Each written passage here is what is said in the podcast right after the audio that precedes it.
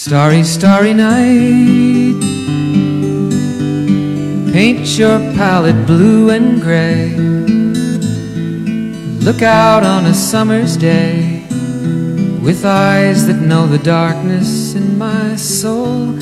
Shadows on the hills.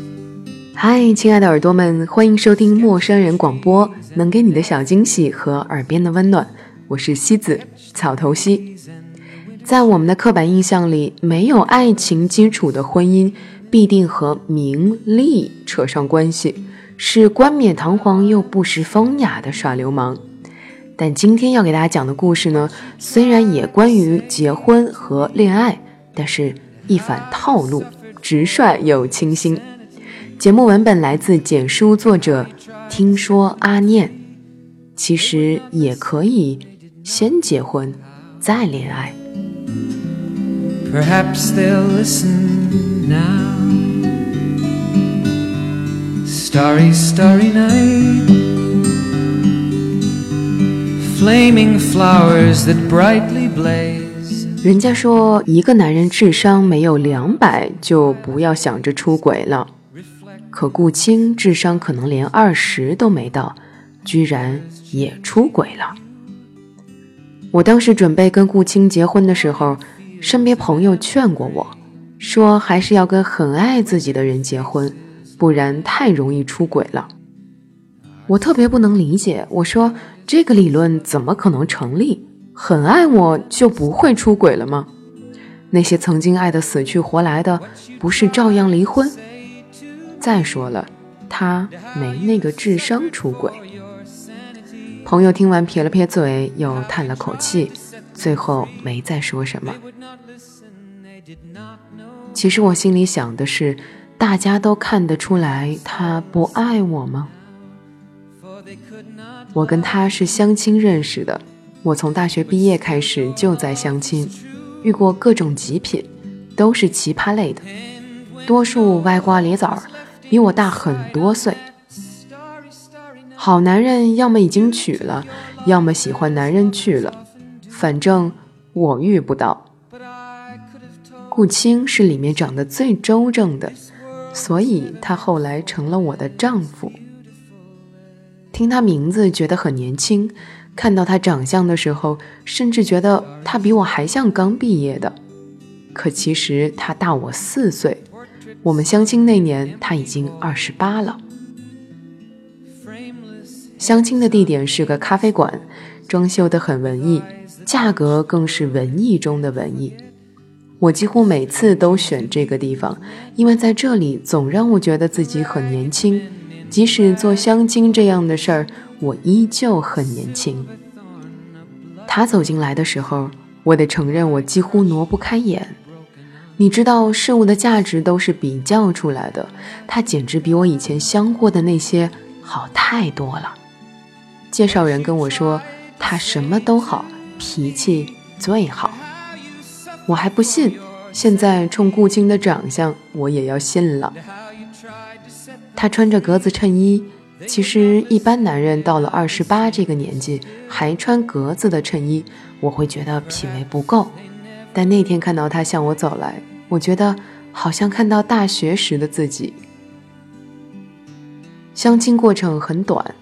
我没一会儿就明白了介绍人说的脾气最好是什么意思了。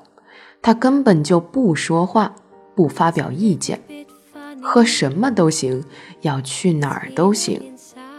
最后我说：“那各自回家可以吗？”他也就说了个“行吧”。我拎起钱包就走了。那个时候是没想过我们最后会结婚的。where we both could live. So excuse me for getting, but these things I do. You see, I've forgotten if they're green or they're blue. Anyway, the thing is, what I really mean. 相亲之后很长一段时间，我们都没有联系。有个晚上，我做了个梦，梦见了我大学时候的男朋友。我大学整整四年都跟同一个男生在一起，期间分分合合无数次。我的大学就是一部极其完整的国产青春片儿，流产、出国都有了，就差没死个人。他去英国的时候，我没送他。后来傍晚的时候，看到天上有飞机飞过，我矫情的在地面上想着。我所有的青春都跟着飞走了。毕业之后，我立马回了老家，丝毫不愿意再继续待在那个城市里。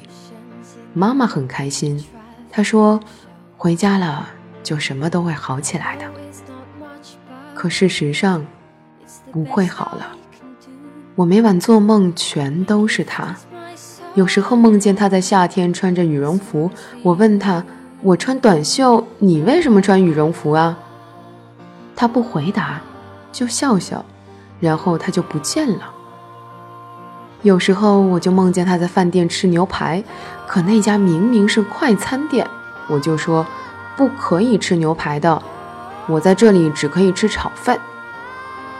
他就顾着吃他的，不回答我，吃完就不见了。可我的炒饭还有好多。我还会梦见我坐在公交车里，旁边突然开过来一辆轿车，他就坐在里面。我叫他快停车，我说我要跟你坐一起，可他不听，他飞快地开走了，公交怎么也赶不上。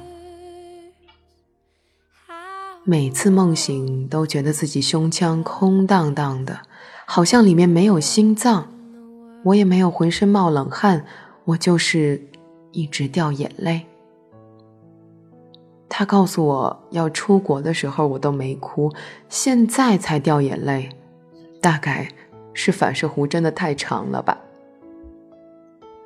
我连续做了一个月的梦，梦到神经衰弱，我是真的怕自己老得太快，所以某一天，我跟我妈说：“我要相亲了，你帮我找吧。”我妈又是很开心，她一直害怕我走不出来，她太小看我了，走不走得出来，日子都要过的。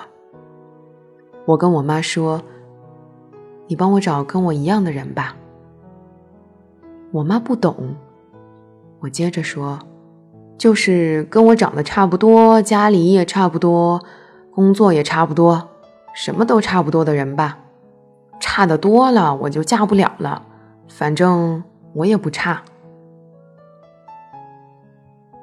我妈听完，眼眶一红，点着头答应了。那一刻，我更是庆幸我做了对的决定，因为你哭的时候，其实有人比你更难过。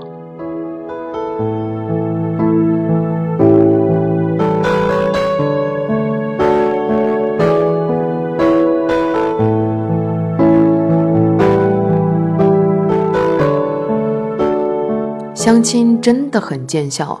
从我开始约见不同的男人开始，我就不再做关于前男友的梦了，每晚都睡得很好。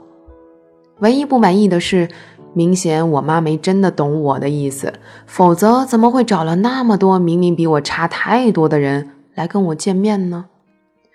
我为了这事儿跟她闹过点脾气，一言不合的时候，我妈说了句。你总不能一直拿以前的男朋友做标准呢？因为这句话，我搬了出去。我妈很后悔，给我打电话道歉。我在电话里说：“你别想多了，我是怕带男人回家吵到你们二老。”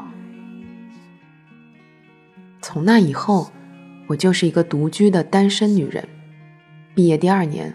我开始自己找资源来相亲，还曾经一度想过要上《非诚勿扰》，最后被我爸拦下了。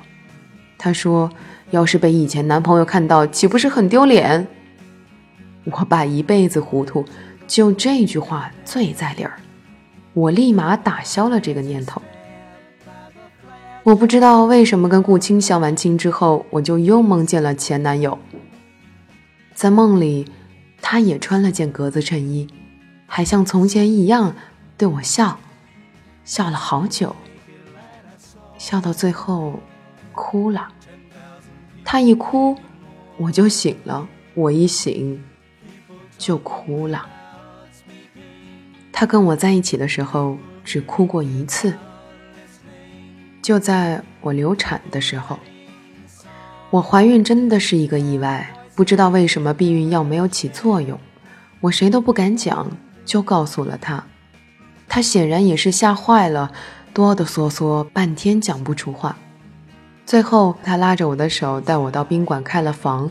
他说：“我要跟我孩子待一个晚上。”我也知道这个孩子必须打掉。当他那么说的时候，我感觉特别难过。到了宾馆，他比我更难过。他把头轻轻贴着我的肚子。一直喃喃自语：“我是爸爸，我是你爸爸，你是我第一个孩子，你是第一个，我会永远记得。对不起，对不起，对不起，对不起。”我听他说着，我眼泪噼里啪啦往下掉。他没有哭，但他整个晚上都在抖。那是我们在一起的第三年，我们打掉了我们第一个，也是唯一一个孩子。第二天，我们就去了医院，整件事情就我们两个参与。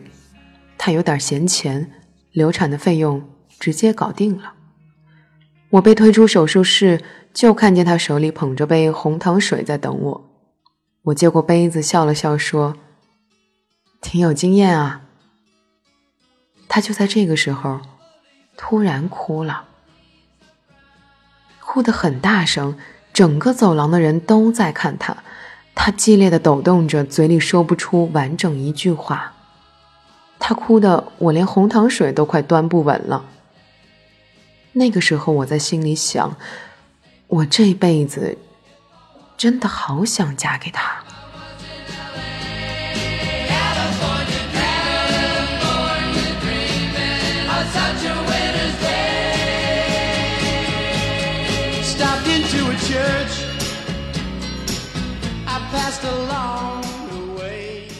我坐在床上，下意识摸了下自己的肚子，异常平坦。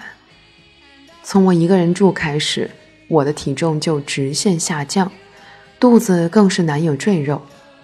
所有事情已经过去很久了，我已经很久没哭过了。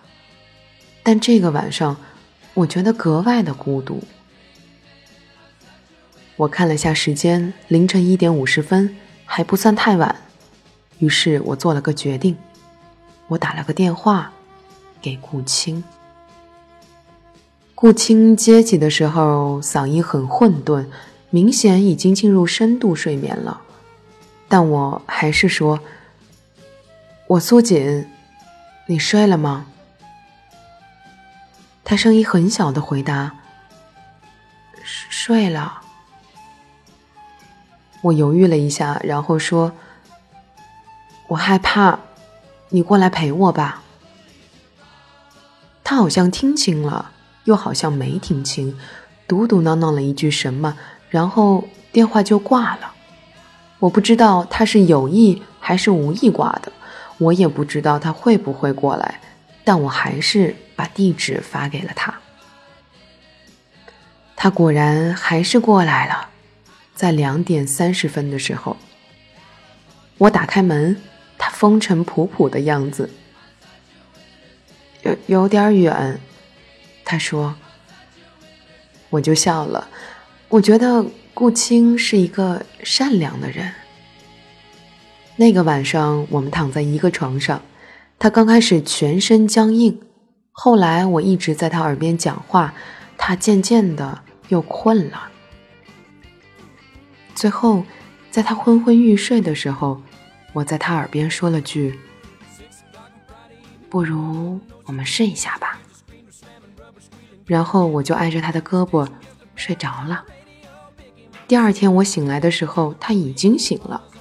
我一醒来，他就红着脸问我：“所以我我们在在一起了吗？原来你听见了。嗯，他又红着脸点了下头。那我们睡都睡过了，那还是在一起吧。没没没睡，几乎是毫不犹豫的，他就否认了。我觉得好好笑，我觉得顾青可能也不是那么闷。然后我们就在一起了。我们谈恋爱没到半年就结婚了，我们结婚没到半年，他就出轨了。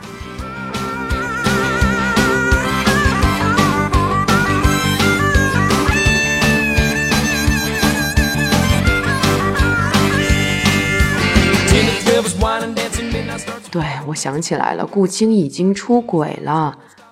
我不能再用这么温和平淡的口吻叙述他了。他明明已经背叛我了。前男友就算最后弃我而去，但我们是和平分手。可顾青，这个平日里温吞沉默的好好先生，他居然出轨了。出轨这事儿是我亲眼看见的。真是不得不感叹，生活永远比电视剧更狗血。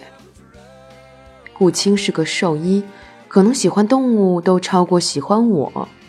对着猫啊狗啊，眼神就特别温柔。他毕业之后，家里给了点钱，他也自己贷了点款，就开了一个动物诊所。后来这个城市里宠物越来越多，他也做得很不错。到我们结婚的时候，已经算。事业小成了。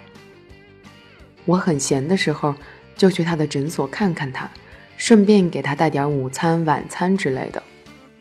某天我去他诊所，还站在门外，就看见他在跟个女的说话。那个女的很是温软的样子，手里抱着只狗，我也不知道什么品种。顾青经常没事就教我认狗的品种，但我一点兴趣都没有。今天还认识，明天就忘了。我看他还有患者在，就没进去。结果却越看越不对劲儿。那个女的跟浑身没长骨头一样，有意无意就往顾青身上靠。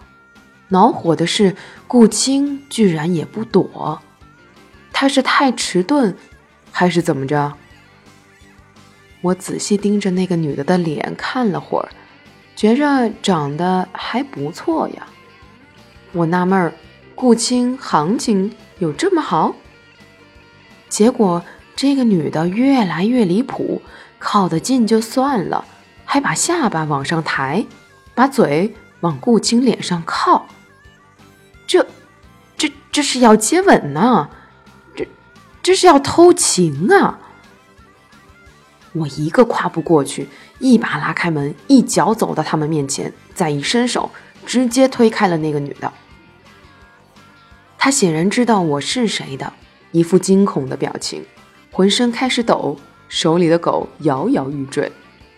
我看他对做小三这事儿也不太有经验的样子，于是我对他说：“以后换个地方看狗病，只要别再出现了，我就不找你麻烦。”他松了口气，抱着狗跌跌撞撞的走了。我转身看向顾青，他冷静的让我有点意外。我一瞬间竟然忘了要生气，只是突然觉得有点凉意。我对他说了两个字：“回家。”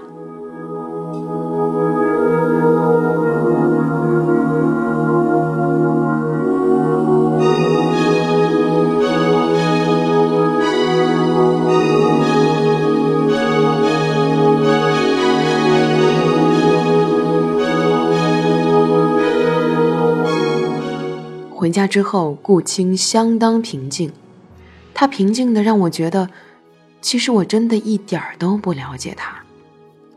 我一直以为他就是一个很简单的人，对生活没有太大的追求，对婚姻能有基本的忠诚。我们或许不爱对方，但我从嫁给他那天起，就是想着要跟他白头偕老的。在今天以前，我以为他也是这么想的。直到我看见那个陌生女人想要亲他，而他竟然也没有拒绝的意思的时候，我才知道我想错了。我开口问他：“顾青，你喜欢那个女人吗？”他看着我，眼睛里有明显的疑惑。他大概没想到我问的第一个问题竟然是这个，毕竟我连顾青是否喜欢我这个问题都不曾开口问过。顾青脸色不太好看，他说：“你在在意吗？”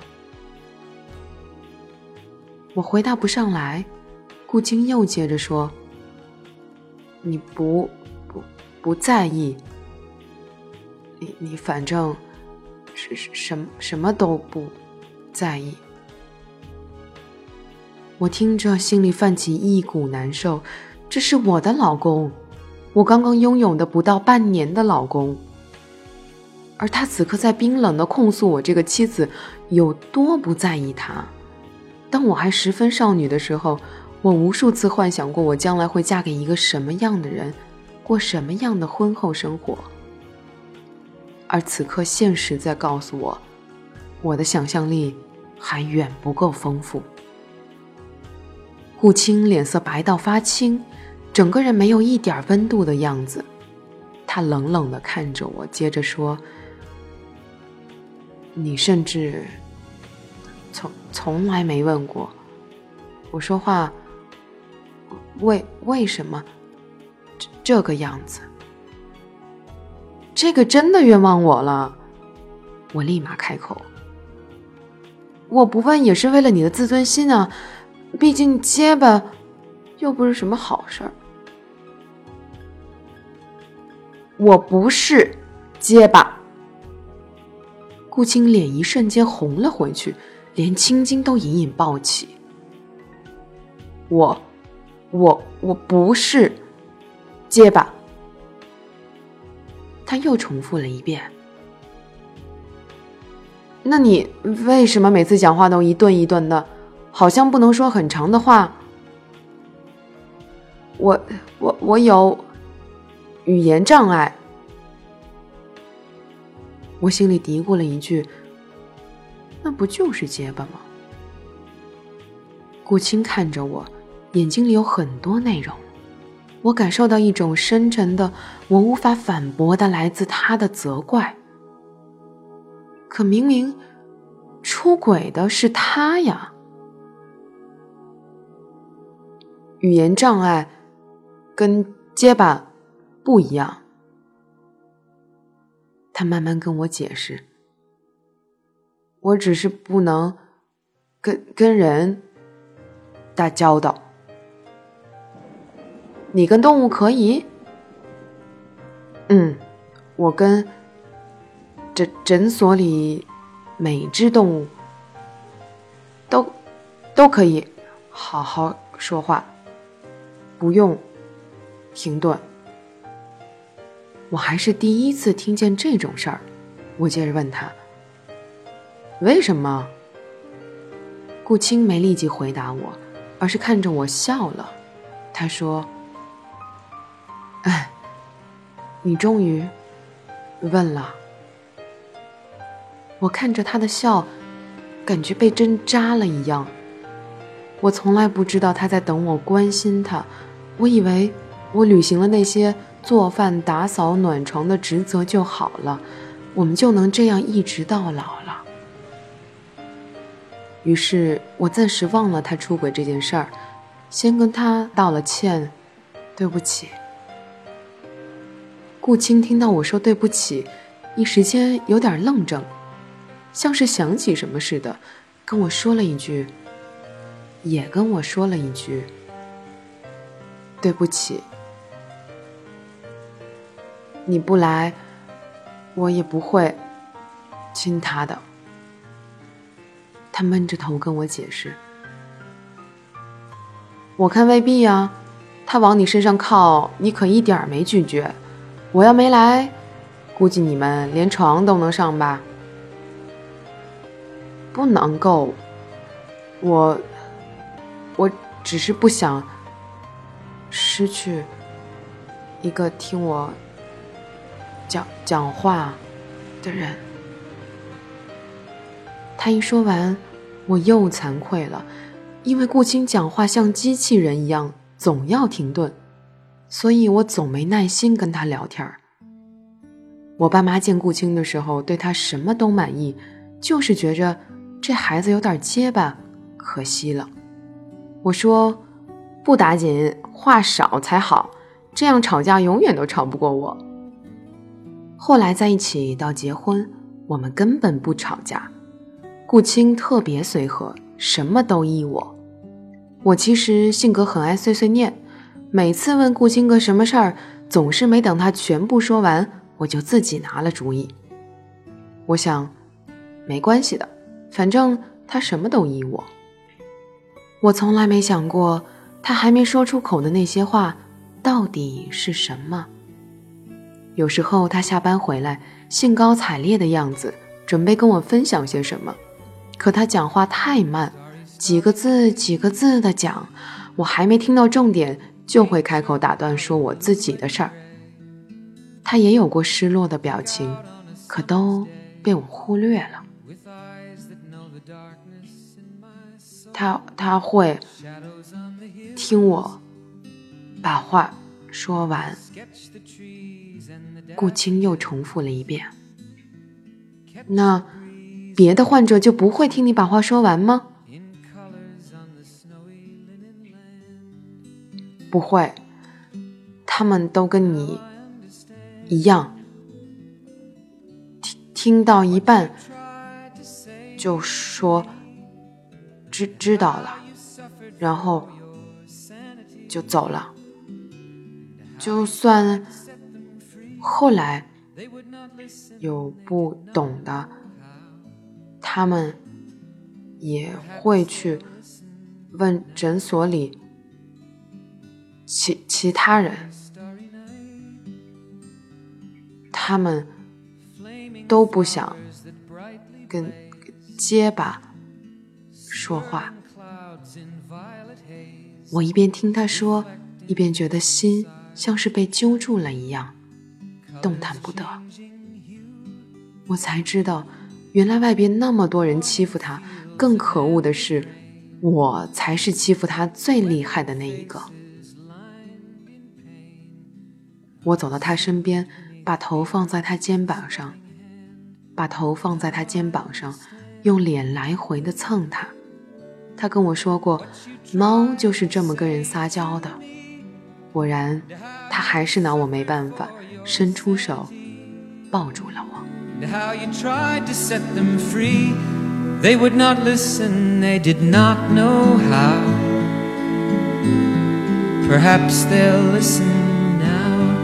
for they could not love you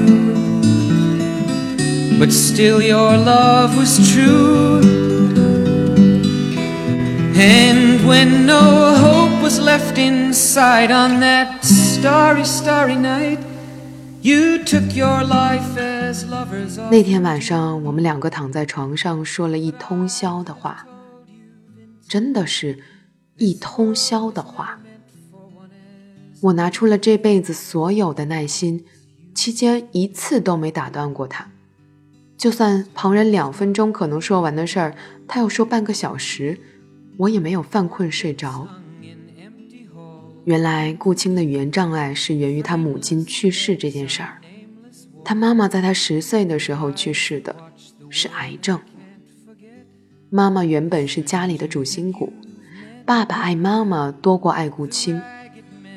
妈妈走掉之后，爸爸就一蹶不振，沉默寡言，家里没有一丝生气。最长的时间里，爸爸可以是一个，爸爸可以一个星期不跟顾青讲一句话。顾青说，那个时候爸爸根本不想跟他说话，只要提到妈妈，爸爸就会跟疯了一样，眼睛通红，像是要去杀人。可除了妈妈。爸爸对什么都不再感兴趣，他好像成了家里的一尊雕塑，可以十几年如一日的沉默。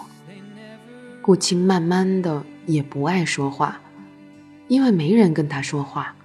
等到他话越来越少的时候，想交朋友就更力不从心。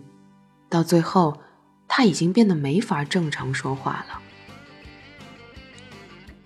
我问他这样不说话的状态过了几年，他说：“十年，从十岁到二十岁，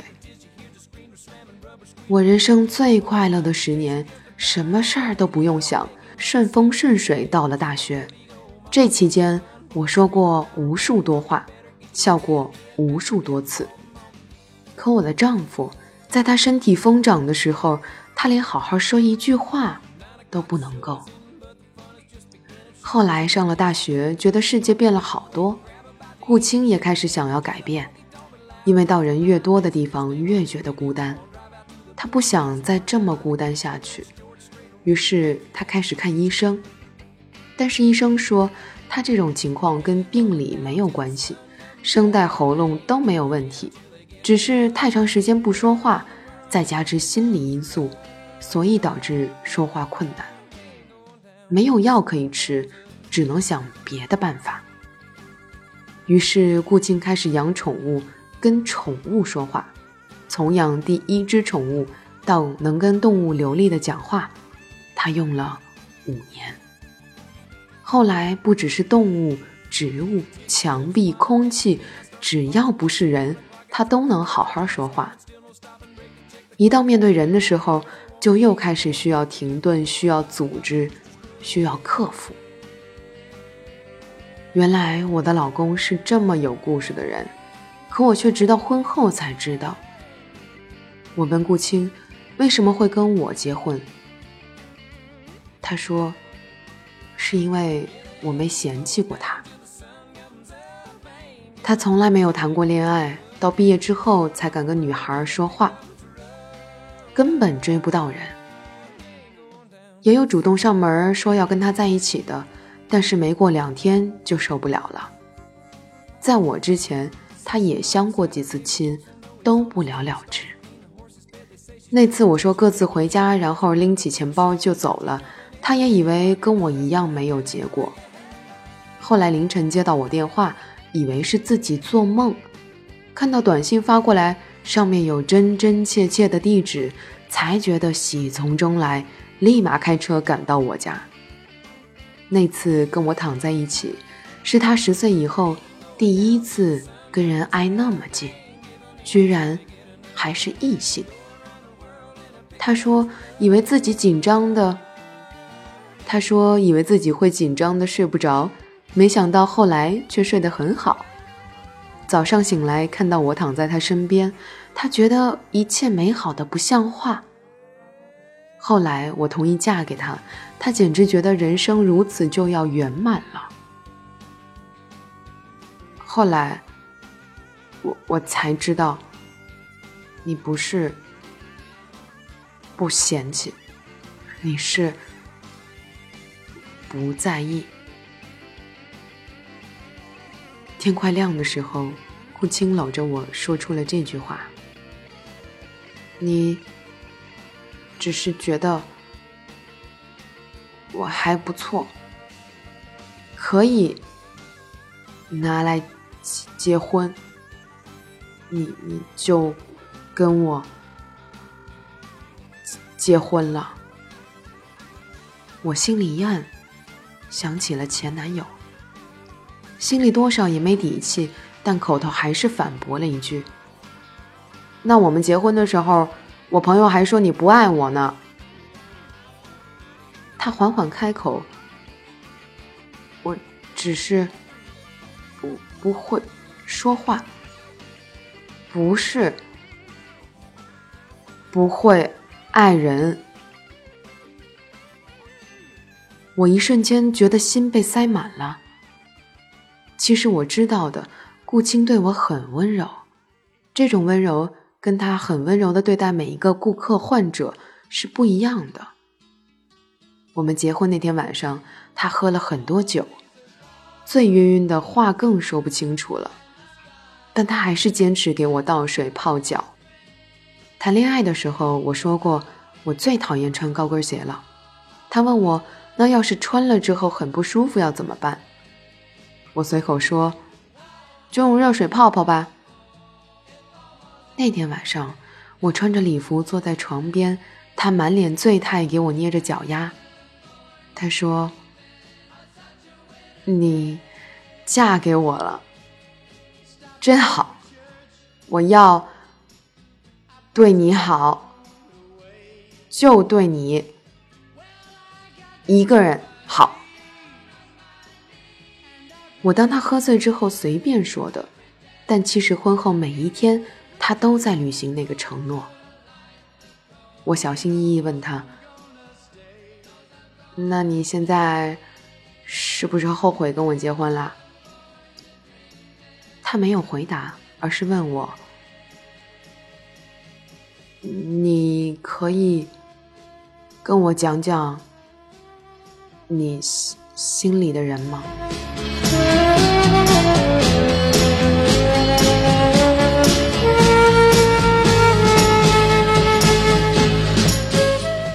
原来顾青不是什么都不知道的。我叹了口气，蔫蔫的开口。唉也没什么好说的，就是大学一直在一起，然后他要出国，我们就分手了。你很爱他，听着自己的丈夫对自己说你很爱别的男人，这种感受没体会过的人是永远不会懂。我紧紧的抱着他，头贴着他的胸膛，我说：“我现在不爱了。”那你跟我谈恋爱吧。好久之后，顾青这么跟我说，我有点没转过弯来。可是我我们都结婚了，结婚了也可以谈恋爱啊。他声音里有些。欢快，怎么谈？就是要要约会，还还要互相生气，然后哦又又要哄好，然后又又要接接着吵。我窝在被子里笑，原来你理解的谈恋爱。就是这么谈啊，嗯，不会不会生气的，就就是不爱。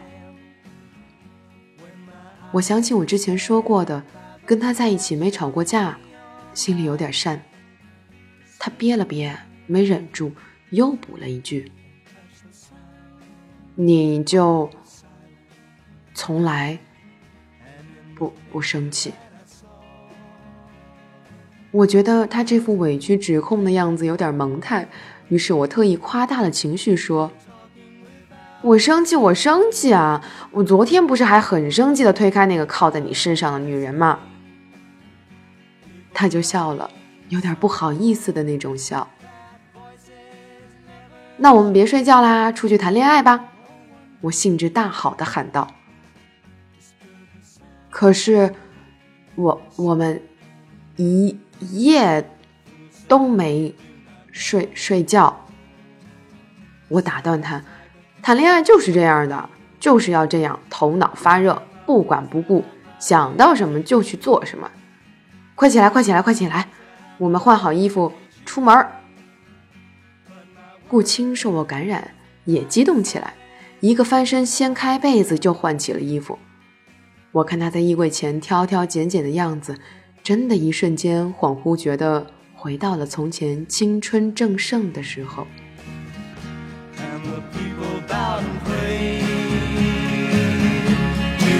You got me me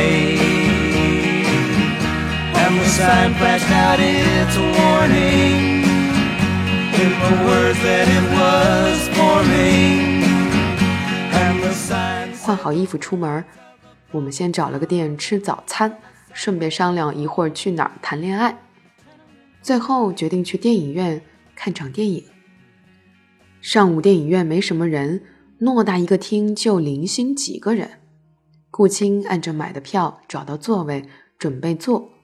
我阻止了他，我说：“谈恋爱的人们就不爱循规蹈矩，我们可以随便乱坐啊。”他像受到启发一样，童心大发，牵着我手在电影院里面摸黑乱转，换了好多次位置，还认真分析到底哪个视角是最棒的。最后一场电影下来，我们也没认真看几分钟，后来换位置换到累了，居然就在电影院里睡着了。灯光亮起的时候，我们都还没醒，工作人员过来喊我们，看我们睡得口水都往外流，一副看我们是神经病的表情。我跟顾青没一点不好意思，就欢脱的离开了电影院。下午，顾青说想去游乐园，已经二十年没进去过了。小时候就想着谈恋爱的话，一定要来游乐园，没想到长大之后。直接结了婚，省去了谈恋爱。游乐园里人山人海，每个项目都要排起码半小时以上的队。我们两个因为严重缺乏睡眠，感觉已经到了站着都能睡着的地步。别的小情侣排着队有说不完的话，就我们两个看起来格格不入。顾青略有一丝郁闷，他说：“我们是是不是？”也也要说点话。我说我累了。他说谈恋爱，嗯，应该要不不知疲倦。我直接被笑醒了。后来实在是顶不住排长队，我们决定乘船游湖，这样租了个船，两个人能在湖里荡一下午。甚好甚好，结果却是我们的船还没荡出去多久，我们俩就双双睡着了，睡的那叫一个昏天黑地。到时间的时候，工作人员用扩音器喊我们把船开回去，我们压根儿听不到。最后他们派人开了船过来把我们叫醒，又是一副我们是神经病的表情。晚上，顾青说还想坐摩天轮。我说：“到摩天轮上继续睡吗？”顾青不理，依旧把我拉上了摩天轮。不过我们倒是因为下午睡了比较久，晚上终于清醒了。他一直牵着我的手，我把头放在他肩膀上。整个城市华灯初上，一片光亮。坐在摩天轮里。让我有种整个世界只剩下我们两个的错觉。我忽然感到特别庆幸。我想，要是真的世界上就剩我跟他了，那我也会过得很好。顾青问我：“跟我谈恋爱怎么样？”我说。你是在问我跟你在不同的地方睡觉怎么样吗？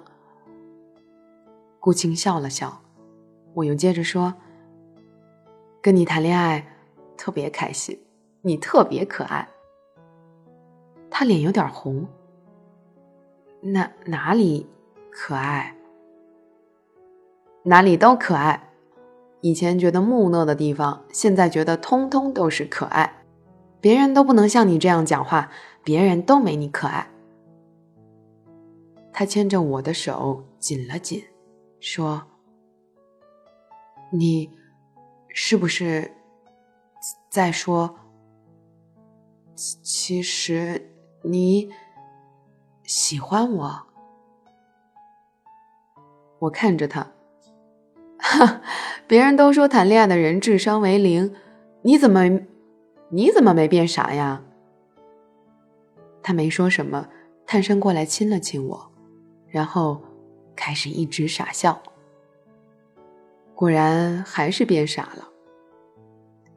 摩天轮慢慢悠悠晃到最高点的时候，顾青突然特别郑重其事地对着我单膝跪地，然后说：“我，顾青，愿意娶苏锦为妻，一辈子，不管贫穷富贵、健健康疾病。”都不离不弃，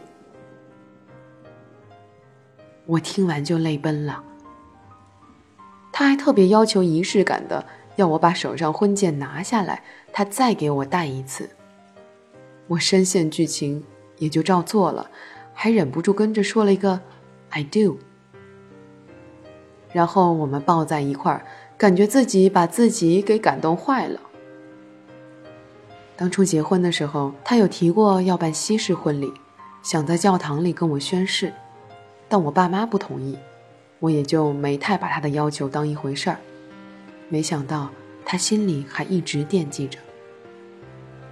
从来不搞浪漫的人突然给我整这么一出，效果简直是惊人的。我现在看他比吴彦祖都帅，一想到我拥有了一个比吴彦祖还帅的男人，我就高兴得合不拢腿。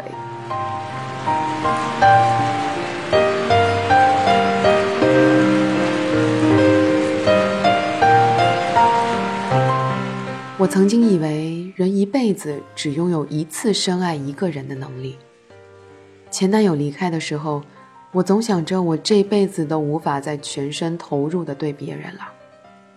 顾青出现的时候，我的确就像是他自己说的那样，觉得他还挺不错的，跟他结婚吧就，反正一辈子跟谁过不是过呢。但我现在觉得，没有爱情，婚姻。还是走不下去的。一开始或许可以因为各取所需这种理由，但谁都不会想过貌合神离的日子。要相濡以沫，必须互相吸引，彼此欣赏，再默默付出。顾青没有放弃我，我也终于重新找回爱一个人的能力。没有谁能把谁毁灭。但却有谁能把谁拯救？爱能治愈一切。谁也没说这世上的事情就该按大家规定的顺序来。我觉得像我顾，我觉得像我跟顾青这样先结婚再恋爱也很好。不过这样有风险，毕竟不是谁都像顾青一般是个良人。谢谢顾青，谢谢爱。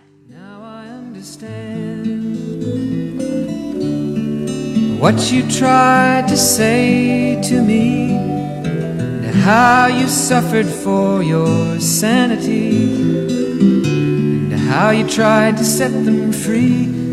They would not listen, they did not know how. Perhaps they'll listen now. Starry, starry night 好，今天的节目就是这样，我们下期再见吧，拜拜。Reflect in Vincent's eyes of china blue, colors changing hue. Morning fields of amber grain, weathered faces lined are soothed beneath the artist's loving hand. Now I understand what you tried to say to me, and how you suffered for your sanity, and how you tried to set them free. They would not listen, they did not know how. Perhaps they'll listen now, for they could not love you. But still, your love was true. And when no hope was left inside on that starry, starry night, You took your life as lovers often